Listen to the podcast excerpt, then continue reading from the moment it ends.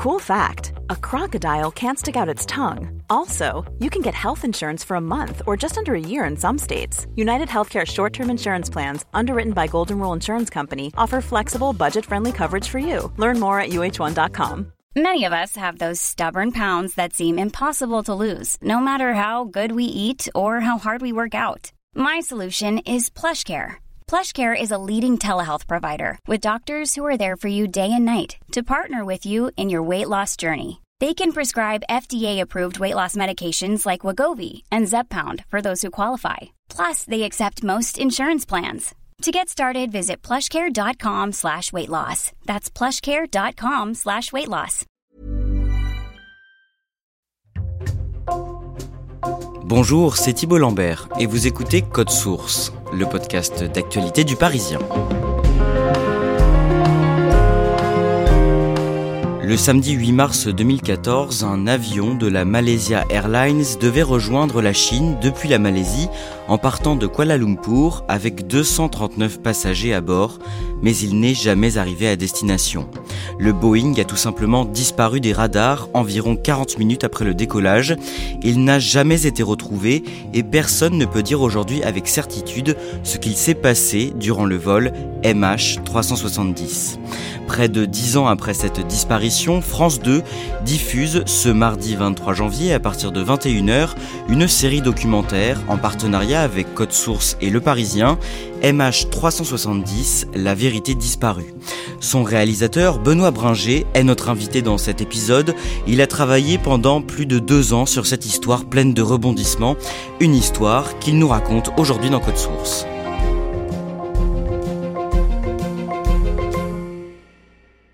Benoît Bringer, quelques mots d'abord pour vous présenter. Vous êtes journaliste d'investigation, réalisateur, vous avez 44 ans, vous avez été grand reporter notamment au Pakistan et en Afghanistan, vous avez aussi travaillé pour le magazine Cache Investigation sur France 2, vous faites partie du consortium de journalistes qui a révélé le scandale des Panama Papers en 2016. Depuis une quinzaine d'années, vous réalisez des documentaires pour la télévision et cette année, vous signez donc cette série documentaire sur la disparition du vol MH 370. Comment vous en êtes venu à travailler sur cette histoire? C'est un sujet qu'on m'a proposé. C'est une histoire qu'ils avaient racontée dans Society en 2016, sous la plume de Pierre Boisson et Emmanuel Andréani. Et donc, ils ont eu l'idée de l'adapter en série documentaire pour la télévision. Alors moi, j'ai dit oui tout de suite parce que euh, il y avait euh, une histoire incroyable avec des rebondissements, euh, des retournements de situation, et en même temps, moi, ce que je trouvais passionnant dans le projet, c'était que ça racontait quelque chose de, notre époque, encore une fois. C'est euh, le mystère en 2024, à l'heure des réseaux sociaux, à l'heure de l'information continue, à l'heure de l'information mondialisée aussi. Est-ce qu'on peut accepter encore de ne pas savoir avoir un mystère sans euh, alimenter euh, les théories du complot, les théories les plus folles? Et puis, euh, il y a quelque chose d'incroyable dans cette histoire, c'est euh, les quêtes et les destins humains, c'est-à-dire ces familles de victimes qui depuis dix ans cherchent la vérité et qui eux-mêmes se sont investis pour euh, tenter de savoir ce qui s'est passé pour leurs proches. Tout au long des six épisodes de cette série, vous faites témoigner face caméra un homme, un Français, qui s'appelle Guilain Watrelot. Est-ce que vous pouvez nous le présenter en quelques mots? Guylain Watrelot est un Français qui a une cinquantaine d'années et qui a perdu sa femme et deux de ses enfants dans l'avion. Dans l'avion, j'avais ma femme, Laurence. C'était un amour de jeunesse. Hein. Et j'avais euh, mon deuxième fils, Adrien, qui avait 17 ans. C'était euh, euh, le beau garçon rigolo qui faisait rire tout le monde. Et la troisième, Ambre, qui avait 14 ans, c'était un peu l'artiste de la famille, euh, voulant toujours faire plaisir. On pensait qu'elle deviendrait artiste, mais voilà, c'était un peu son truc. Sa femme et ses deux enfants étaient en Malaisie en vacances. Lorsque ça s'est passé, on prit cet avion, le vol MH370, pour rentrer à Pékin, où ils habitaient, et c'est là qu'ils ont disparu. Guilain est vraiment un personnage emblématique de cette histoire parce qu'il a perdu euh, un grand nombre de personnes, que c'est un, des rares Français euh, qui est famille de victimes, donc c'était important pour nous d'en parler évidemment, et que ça fait dix ans qu'il se bat pour avoir la vérité et euh, qu'il a quitté son emploi à un moment pour vraiment s'investir à 100% dans cette quête de vérité, dans cette enquête. Et qu'il s'est retrouvé confronté à tellement d'interrogations, de silences, de questions qu'aujourd'hui, il se demande si on lui ment pas et s'il n'y a pas beaucoup de mensonges derrière cette histoire. Et comme beaucoup de proches de disparus, en quelques mots, il a beaucoup espéré et désespéré de retrouver les siens. Oui, c'est ça qui est terrible pour les proches des victimes, c'est qu'on est dans une sorte de montagne russe, si vous voulez. D'abord, on pense qu'ils sont plus là, et puis on se dit finalement ils sont peut-être encore vivants. Est-ce que c'est un détournement? Est-ce que l'avion euh, s'est posé quelque part? Est-ce qu'ils ont été pris en otage? C'est un, un, truc qui peut rendre complètement dingue, aussi bien les familles de victimes que les gens qui sont euh, obsédés euh, par cette histoire. Alors vous nous direz dans le détail plus tard ce que cet homme, Guylain Watrelot, pense aujourd'hui de cette énigme, mais avant, on va retracer ensemble les moments clés de cette enquête que vous développez dans votre documentaire. Benoît Bringer, tout commence le samedi 8 mars 2014, vers minuit 30 heure locale. Un avion de la compagnie Malaysia Airlines décolle de l'aéroport de Kuala Lumpur en Malaisie pour assurer un vol commercial, le vol MH370. Qu'est-ce qu'on sait de ce vol? C'est un vol euh, classique qui relie Kuala Kuala Lumpur à Pékin tous les soirs de nuit. Un vol qui est opéré sur un Boeing 777. Il y a 239 personnes à bord, dont 12 membres d'équipage, un capitaine, le capitaine Zahari Shah, qui est un capitaine très expérimenté de la Malaysia Airlines, et euh, beaucoup de différentes nationalités, mais essentiellement des Chinois, des Malaisiens, quelques Américains et donc euh, quelques Français, là, notamment la famille de Guylain Watrelot. Comment est la météo cette nuit-là? Les conditions sont excellentes. Il n'y a pas de problème particulier, euh, il n'y a pas d'orage. Et euh, le début du vol se déroule euh, tout à fait normalement, aussi bien l'embarquement des passagers que le décollage, jusqu'à que l'avion se retrouve en vitesse de croisière dans son altitude, dans son couloir pour se rendre à Pékin. Quelques minutes après le décollage, à 1h19 du matin, le pilote envoie un dernier message à la tour de contrôle de Kuala Lumpur.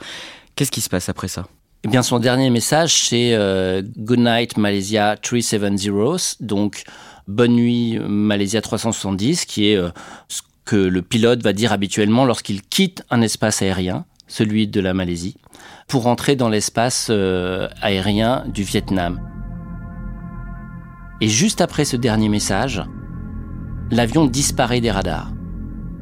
Il faut imaginer qu'il y a un contrôleur aérien qui a un écran devant lui avec plein de petits avions qui sont en train de faire leur trajet. Celui de la Malaysia Airlines, le MH370, disparaît tout simplement de l'écran d'un coup. Donc ça veut dire qu'il n'y a plus de contact radar, il n'y a plus non plus de contact satellite, et il n'y a plus de moyen de contacter par la radio non plus le capitaine lorsque la Malaysia Airlines se rend compte que leur avion a disparu.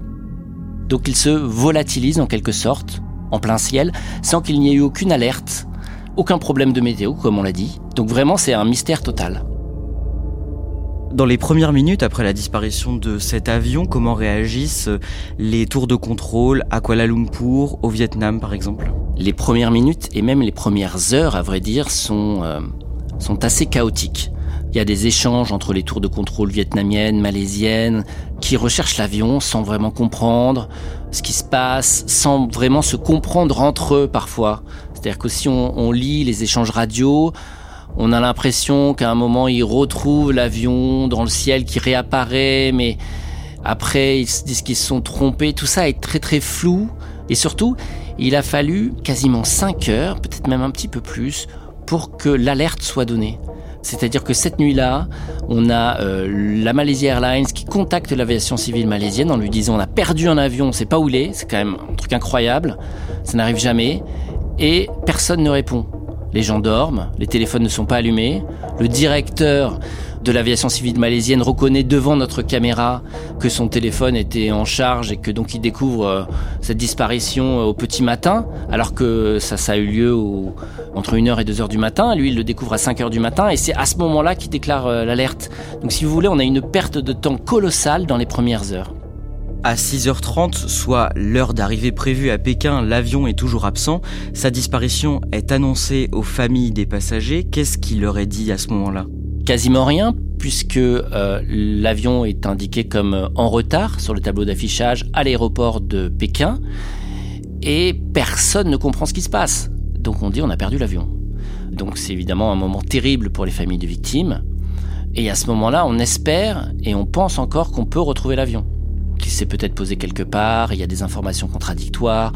Si vous voulez, on est dans la confusion la plus totale dans les premières heures et les premiers jours.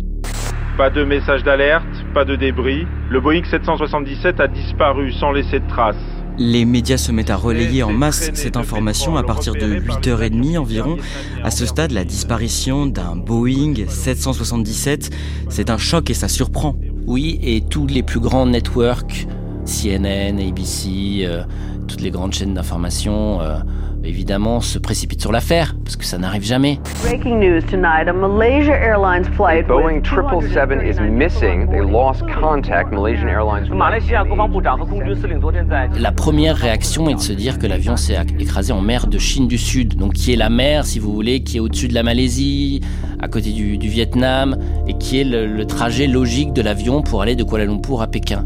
On a des signaux qui nous indiquent qu'il est peut-être là, des débris, des taches d'huile, des gens qui disent avoir vu la nuit une boule de feu tomber dans l'eau. Donc il y a véritablement dans les, dans les premiers jours une certitude que l'avion euh, est tombé là. Et puis les bateaux se rendent sur place, il y a des avions qui sont envoyés en mer de Chine du Sud et on ne retrouve pas de débris, on ne retrouve pas de traces d'avion ni de traces de crash. Dans ces premiers temps, à ce moment-là, qui participe à l'enquête? Alors euh, c'est un effort international, donc il y a évidemment la Malaisie, il y a le Vietnam, plusieurs pays qui sont sur le pourtour de la mer de Chine du Sud, puis les Américains aussi, qui envoient des avions, des navires.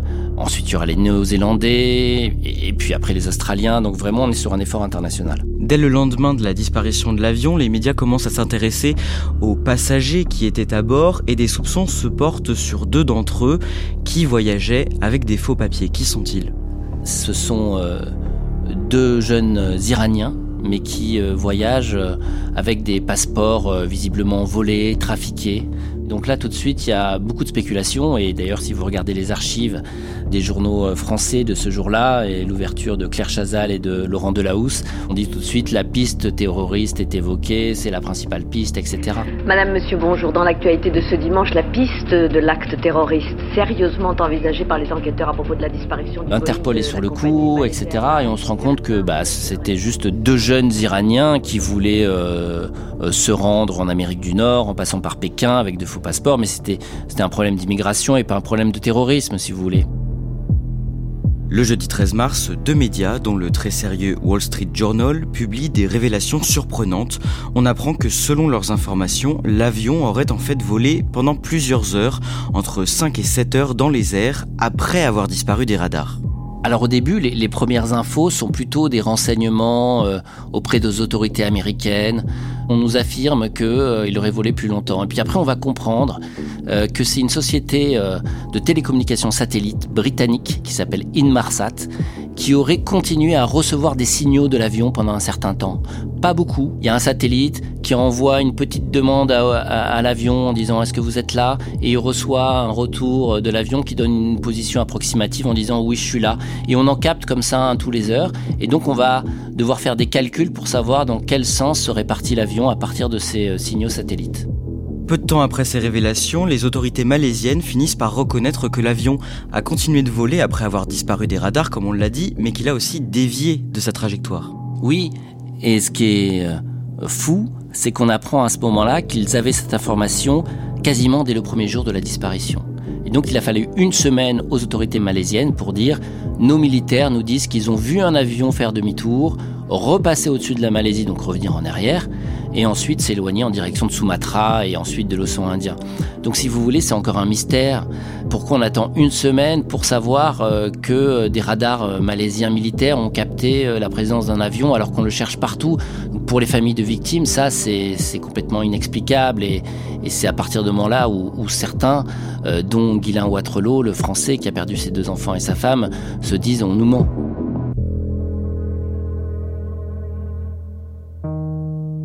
Le 24 mars 2014, toutes les familles de disparus reçoivent un simple SMS de la part de Malaysia Airlines qui leur indique que le Boeing du vol MH370 a, je cite, été perdu et qu'aucun passager n'a été retrouvé.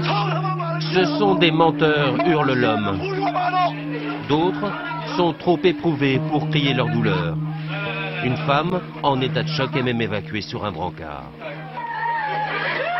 Après 17 jours d'une interminable attente, Ces familles des passagers du vol de la Malaysian Airlines viennent de l'apprendre.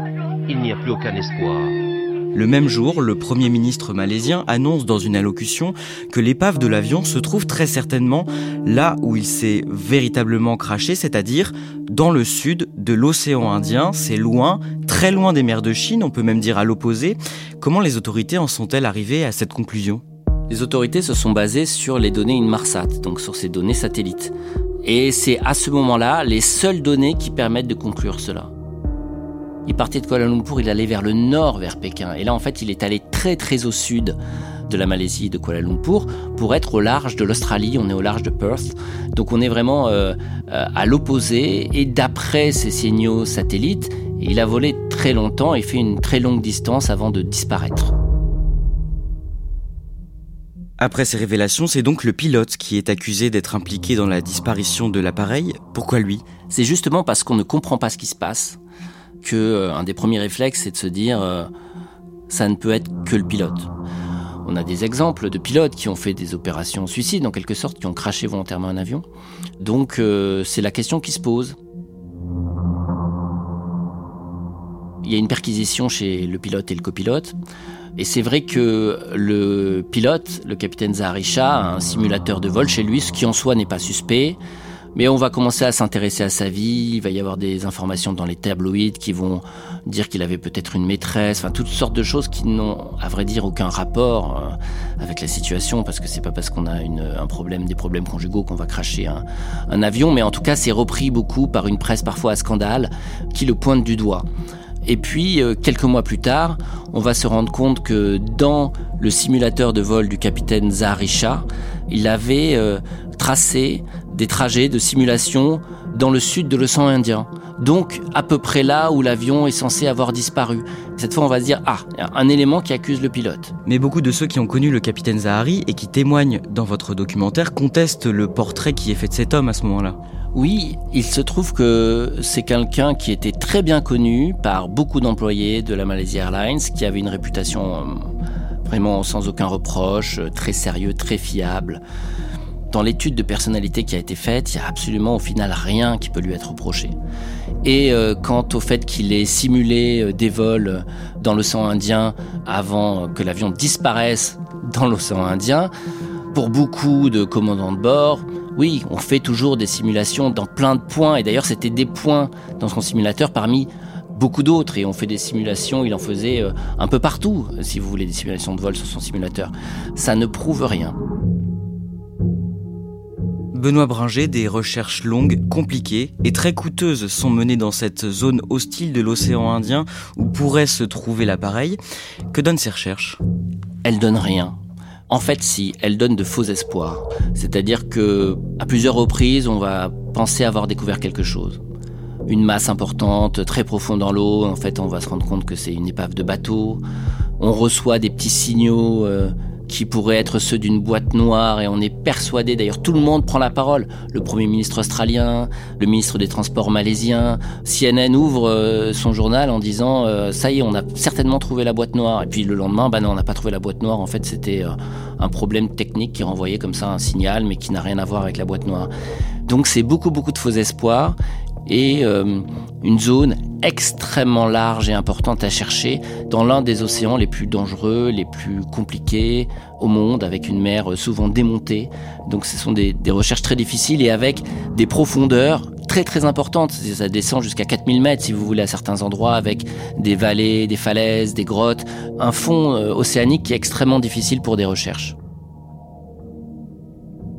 Le temps passe, Benoît Bringer, toujours pas de traces de l'avion ni des disparus, et le mercredi 29 juillet 2015, sur une plage de l'île de la Réunion dans l'océan Indien, un habitant découvre, échoué sur le sable, un débris d'avion. C'est encore un, coup de théâtre, et notamment pour Guylain Watrelot, ce père de famille qui a perdu deux enfants et sa femme dans l'avion, qui se dit ah ben ça y est, j'avais pas d'éléments, et puis là ça y est, c'est sûr, ils sont morts quoi. J'ai un débris assez important c'est un flaperon, donc c'est un panneau sur une aile qui est utile à l'atterrissage notamment, qui euh, a toute l'apparence d'un flaperon qui viendrait d'un Boeing 777. Donc tout de suite, on se dit tiens, c'est ça. Il faut évidemment mener euh, une enquête approfondie. Donc, euh, comme c'est sur le territoire français, la France ouvre une enquête judiciaire. Donc, on enquête, on ramène le flaperon à Toulouse, où il y a la direction de l'aviation civile. On va conclure de manière certaine qu'il s'agit d'un flaperon qui provient du MH370. À partir de là, un certain Blaine Gibson, un Américain qui se décrit comme un aventurier, part à la recherche d'autres débris qui auraient dérivé dans l'océan Indien jusqu'aux côtes africaines.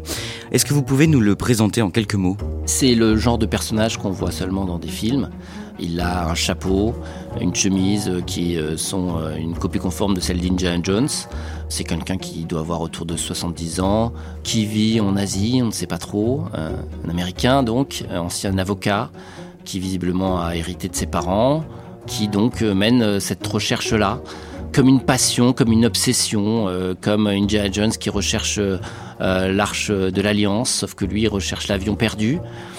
Et en même temps, il intrigue, et notamment parmi les familles de victimes. On se pose beaucoup de questions sur lui chez les familles de victimes. Et donc il arrive à retrouver d'autres débris? Il y arrive. Euh, sans aucune compétence, il va euh, trouver sur plusieurs pays africains des débris qui euh, semblent tout à fait provenir du MH370. Ce personnage Blaine Gibson, qui est au départ assez énigmatique, va devenir un, personnage central et très important dans l'histoire, de par le fait qu'il ait trouvé ces débris, et surtout parce qu'à ce moment-là, les familles ont, l'impression que plus personne ne les aide, plus personne ne recherche l'avion, et cet homme-là, tout seul, va commencer à retrouver euh, des débris en se rendant sur les plages, en posant des questions euh, auprès des populations locales de ces plages. Et donc ça va intriguer et puis surtout on va se dire, ah ben, il y a un espoir de retrouver des éléments qui peut-être vont nous dire ce qui s'est passé. Alors justement, il a retrouvé plusieurs pièces d'avion et je pense notamment sur des plages du Mozambique. Est-ce que les pièces que lui, il a retrouvées ont été authentifiées comme des pièces provenant du MH370 Parmi les, différentes pièces qu'il a retrouvées, certaines figurent dans le dossier d'enquête, le rapport final, notamment côté australien, et il a indiqué que c'est euh, très hautement probable comme euh, provenant du MH370. Il est très probable que cela provienne du MH370, voyez. Mais il n'y a pas sur ces pièces le numéro précis qui fait qu'on en a une certitude absolue mais pour les enquêteurs, ça fait peu de doute. Pour le français Guylain Watrelot, vous l'avez dit, qui a perdu, on le rappelle, sa femme et deux de ses enfants dans cet avion, et qui suit de très près toute cette affaire, les découvertes de Blake Gibson, elles paraissent un peu suspectes. Oui, c'est trop beau pour être vrai, si vous voulez. Cet homme qui dit du jour au lendemain, je veux trouver des débris, qui se rend sur une plage et qui en trouve. Il va commencer à se méfier de cet individu et va le suspecter d'être euh, un agent de service de renseignement qui serait là pour contrôler la famille ou pour euh, essayer de trouver des éléments qui soutiendraient euh, la thèse officielle, c'est-à-dire celle que l'avion est dans l'océan Indien. Alors Blaine Gibson, c'est quelqu'un d'extrêmement efficace parce que dès qu'il va sur une plage, il lui faut 10 minutes pour trouver un débris. Et bizarrement, ce gars-là, quand il découvre un débris, toutes les télés sont là. Donc ça fait énormément de bruit. Forcément, quand vous l'entendez dire ça, vous, vous êtes étonné, mais c'est quelqu'un qui est très posé, qui est très rationnel, un grand cadre dans une grande entreprise. C'est quelqu'un qui a la tête sur les épaules, donc on se pose aussi beaucoup de questions dans un premier temps. Le 30 juillet 2018, donc plus de 4 ans après que le Boeing 777 se soit volatilisé, la Malaisie publie son rapport d'enquête finale, un rapport qui déçoit les proches des victimes. Quelles sont les conclusions de ce rapport? Il n'y en a pas, à vrai dire. C'est ça qui est terrible pour les familles de victimes, c'est qu'elles sont dit, bon, il y a eu quand même de nombreuses années d'enquête, on va avoir quelque chose, quoi. Et euh, non, c'est en gros, on peut pas confirmer ça, on peut pas confirmer ça. Euh, le capitaine avait l'air irréprochable, on n'a pas de traces de terroristes potentiels, on n'a pas de revendications, on n'a rien, quoi.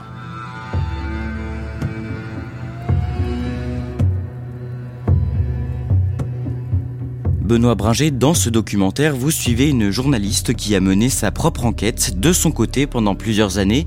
Elle s'appelle Florence de Changy, correspondante du journal Le Monde en Asie, et elle a publié en 2016 un livre au titre intrigant, je le cite, Le vol MH370 n'a pas disparu. Quelle est son hypothèse? Bah, Florence de Changy euh, fait partie de ces gens qui consacrent une partie de leur vie à, résoudre cette énigme. Elle pense euh, qu'il y avait une cargaison euh, sensible dans l'avion, et que euh, on aurait peut-être euh, voulu empêcher cette cargaison d'arriver à Pékin. Et donc une manœuvre se serait mise en route. Elle suspecte les Américains. pour empêcher l'arrivée de cette cargaison potentiellement stratégique à Pékin. Et si vous voulez, cette thèse-là contredit la version officielle et tente à dire que il y a une version officielle qui est un mensonge, donc un, déguisement, un complot, et qu'il faut chercher euh, d'autres hypothèses. Dans son hypothèse, l'avion ne fait pas demi-tour et il disparaît euh, euh, là où il a disparu des radars. Donc moi, la conclusion à laquelle je suis arrivée avec certitude, c'est que le crash dans l'océan Indien et l'ensemble de la version officielle, commencé par le demi-tour et le survol de la Malaisie, etc., est une fabrication. Selon elle, l'avion aurait sans doute été abattu finalement non loin de la zone où il a disparu des radars. Qu'est-ce qui remet en cause cette hypothèse? Bah, La fragilité de cette hypothèse, c'est l'absence de débris à l'endroit où l'avion a disparu des radars, c'est-à-dire au-dessus de la, enfin, c'est-à-dire dans la mer de Chine du Sud, à vrai dire, et surtout le fait qu'on ait trouvé des débris dans le sud de l'océan Indien, qui ont été reconnus comme étant, euh, de manière certaine, pour quelques-uns d'entre eux, comme provenant du MH370. Donc cette théorie selon laquelle la version officielle serait fausse, elle est jugée crédible par des proches de disparus? Ce sont des pistes que euh, certains proches de disparus euh, veulent explorer parce qu'ils n'ont pas de réponse ailleurs, en fait, si vous voulez. Et donc, euh, on s'accroche à toutes les hypothèses possibles. Et Guylain Watrelot, notamment, envisage, et d'après ce qu'il dit, soutient plutôt cette théorie, c'est-à-dire la théorie du fait que l'avion aurait disparu au-dessus de la mer de Chine du Sud, là où il a disparu des écrans radars et n'aurait pas volé pendant des heures. Alors on comprend dans cette série que vous ne prenez pas à parti pour une hypothèse ou pour une autre, mais tout de même vous laissez du temps à Florence de Changy pour exposer ses arguments, et ça c'était important pour vous? Oui, pour nous c'était important de faire figurer Florence de Changy dans ce documentaire parce que de fait, sa crédibilité en tant que journaliste, le fait qu'elle écrive des livres, qu'elle aille sur les plateaux de télé, en faisait euh, un personnage de l'histoire. Euh, et donc pour nous, c'était euh, important de la faire figurer et de voir aussi les éléments troublants qu'elle soulevait à juste titre et les impasses et possibles de ce genre de théorie. Benoît Bringer, près de dix ans après cette énigme du 8 mars 2014, de quoi sommes-nous certains à propos du vol MH370 et quelles sont les pistes les plus probables pour expliquer sa disparition? Eh ben, on est certain de pas grand-chose. c'est ça qui fait en même temps euh, le caractère exceptionnel et complètement intrigant et fou de cette histoire, c'est qu'on a très peu d'éléments. On n'arrive pas à imaginer qu'aujourd'hui on peut perdre un avion dans le ciel avec euh, aussi peu de traces, aussi peu d'éléments concrets. Et d'ailleurs, euh, dans ce documentaire, notre idée n'était pas d'essayer de trouver la réponse. Euh, c'était de raconter euh, le parcours de vie de ces gens qui, pendant dix ans, ont cherché la vérité, que ce soit les familles des victimes ou les enquêteurs, la manière dont cette histoire est venue obséder des gens partout autour de la planète qui n'avaient pas de proches de victimes, mais qui se sont passionnés et qui ont investi une grande partie de leur temps pour essayer de résoudre cette histoire. Je n'ai pas de certitude. En tout cas, on sait qu'on a trouver des débris quand même, ça c'est parmi les éléments les plus solides, donc il s'est craché en mer. Mais comme on est dans une histoire où on n'a pas le fin mot, on peut tout réfuter, on peut être sûr de rien en fait. Quant aux proches des victimes, elles, sans avoir de traces des personnes disparues, est-ce qu'elles arrivent petit à petit à se reconstruire? Pas tous, et ça reste encore un chemin très douloureux. Et c'est ça qui était très intéressant aussi euh, dans ce documentaire, c'est que ça parlait du deuil impossible et la capacité à surmonter un événement euh, terrible, douloureux, euh, comme celui qu'a traversé Guilain, puisqu'il perd trois personnes de sa famille. Tout le monde ne réagit pas de la même manière, mais en tout cas, ce qui est sûr, c'est qu'il y a une incapacité de refermer totalement euh, le chapitre, parce qu'ils n'ont pas la réponse. Et malgré tout, malgré ça, on voit la résilience et la manière dont certains, je vous laisserai le découvrir dans le documentaire, arrivent à se reconstruire et à trouver que la vie peut encore être belle.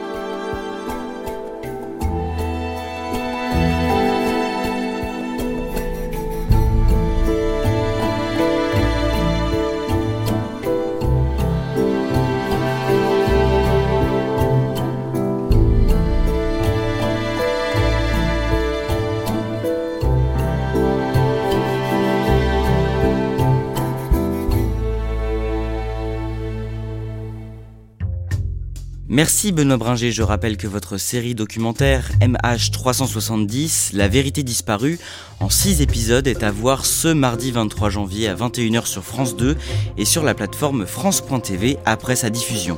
Cet épisode de Code Source a été produit par Raphaël Pueyo et Barbara Gouy, réalisation Julien Moncouquiole. N'oubliez pas de nous laisser un commentaire et des petites étoiles sur votre application audio préférée.